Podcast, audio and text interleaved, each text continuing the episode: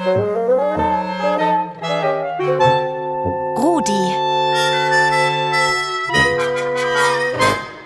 Der rasende Radiohund.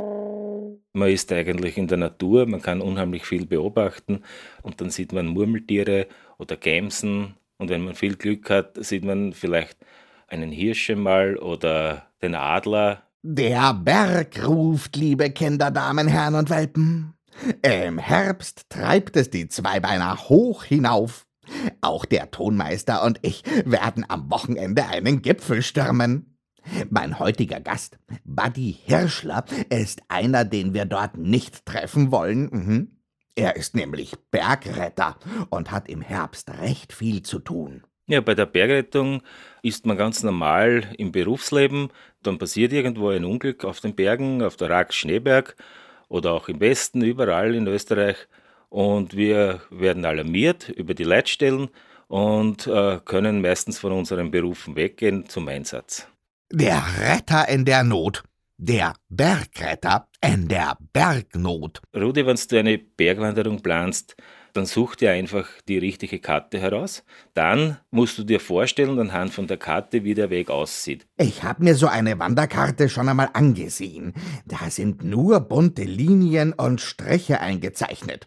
So sieht die Welt aber nicht in echt aus. Eine Karte ist äh, einfach die Landschaft auf Papier gebracht. Die blauen Linien sind die Bäche, die Wanderwege sind meistens rot markiert und man muss anhand von der Karte kann man schon herauslesen, wie hoch das ich hinaufgehen muss.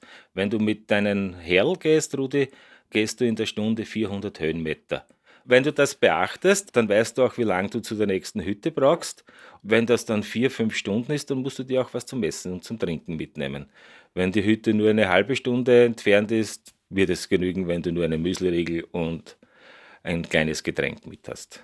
Soll ich frühstücken oder lieber mit leerem Magen hinaufmarschieren? Dann muss ich nicht so viel schleppen und der Hunger treibt mich richtig an. Mit leeren Magen gehen, glaube ich, ist gar nicht gut. Käsebrot oder Marmeladbrot, das geht schon. Was machen die Menschen eigentlich falsch, dass du ausrücken musst und sie aus ihrer Bergnot retten musst? Die Leute machen die Fehler, dass man unvorbereitet auf die Berge geht. Es wird nicht mehr eine Karte angeschaut, man verlässt sich auf das GPS-Gerät am Handy. Wenn das Handy leer ist, stehen sie irgendwo und wissen nicht mehr weiter.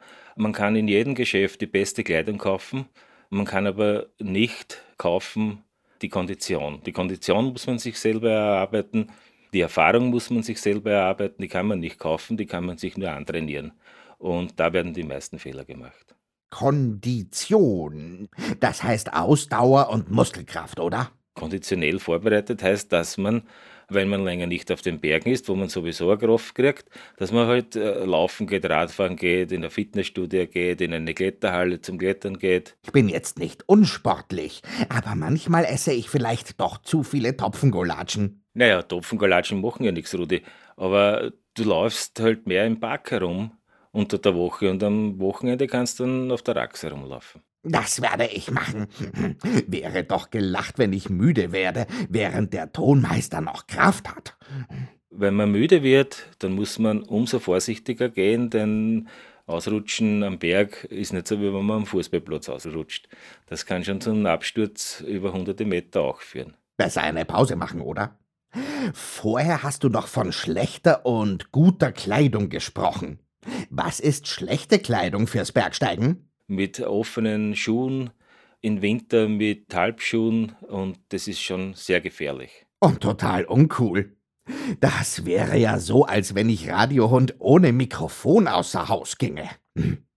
Jetzt habe ich die Karte studiert und mich trainiert, habe einen Rucksack gepackt. Was kann jetzt noch schiefgehen? Ja, was kann jetzt noch schiefgehen?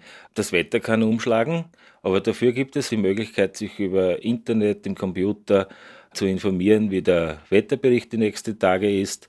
Wenn ein schönes, stabiles Hoch ist, dann kann ich längere Touren machen. Wenn ich dann vorbereitet bin, dann steht einem schönen Bergerlebnis nichts im Wege. Na dann freue ich mich schon. Danke, Buddy. Bis morgen, euer Rudi.